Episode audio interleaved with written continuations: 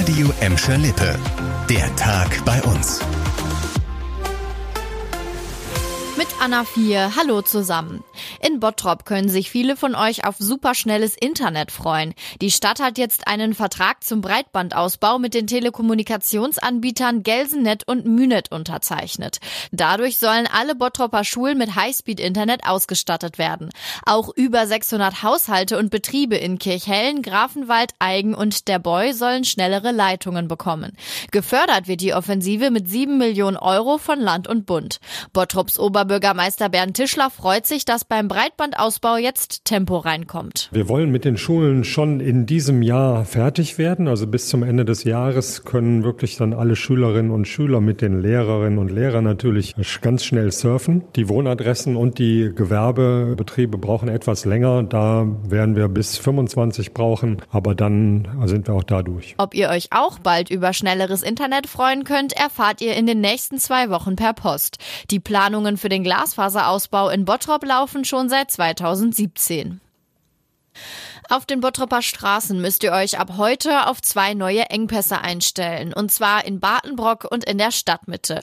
In Batenbrock solltet ihr um die Prosperstraße ab heute wieder einen großen Bogen machen. Aber keine Sorge, das Ganze nur bis Montagmorgen um sechs. Passend zum Berufsverkehr sollt ihr da dann wieder durchkommen. Seit heute Morgen um sechs ist die Prosperstraße zwischen Ostring und Knappenstraße gesperrt.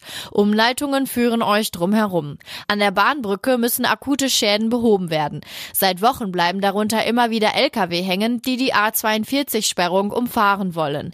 Während der Sperrung soll die Brücke auch verstärkt werden. In Bottrop Stadtmitte geht es bei der Großbaustelle am Lamperfeld voran. Heute ist der dritte Bauabschnitt gestartet. Zwischen Ortbergstraße und Hans-Böckler-Straße kommt ihr jetzt erstmal nicht mehr durch. Und das dauert etwas länger als an der Prosperstraße. Entsprechende Umleitungen hat auch hier die Stadt für euch eingerichtet. Die findet ihr auch auf Radio Emscher Lippe lippe.de. Neben den Umleitungen gibt es auch Halteverbote und als Fußgänger könnt ihr nur noch eine Straßenseite nutzen. Als Anwohner sollt ihr aber laut Stadt jederzeit zu euren Häusern kommen. Am Lamperfeld wird in insgesamt fünf Bauabschnitten unter anderem ein neuer Kreisverkehr gebaut. Dazu gibt es neue Abwasserkanäle und Versorgungsleitungen und einen Straßenbelag, der Verkehrslärm schluckt. Ende dieses Jahres soll die Großbaustelle laut Stadt fertig sein. Und auch in Gladbeck wird gebaut bzw. renoviert. Die Lehrer und Schüler am Riesener Gymnasium können bald wieder alle Räume für den Unterricht nutzen. Laut Stadt haben die Decken des Gymnasiums jetzt ihre Belastbarkeit bewiesen, sodass auch im Haupt- und Nebenflügel wieder in allen Räumen fleißig gebüffelt werden kann. Aktuell werden laut Stadt noch Instandsetzungs- und Renovierungsarbeiten durchgeführt. Danach können die betroffenen Naturwissenschaftsräume, das Lernzentrum, der Musikraum und drei Klassenräume wieder genutzt werden. Seit 2021 mussten die Schüler und Lehrer des Gladbecker Gymnasiums zusammenrücken. Bei Renovierungsarbeiten waren den Experten teilweise marode Deckenkonstruktionen aufgefallen. Seitdem waren die betroffenen Räume für den Unterricht gesperrt.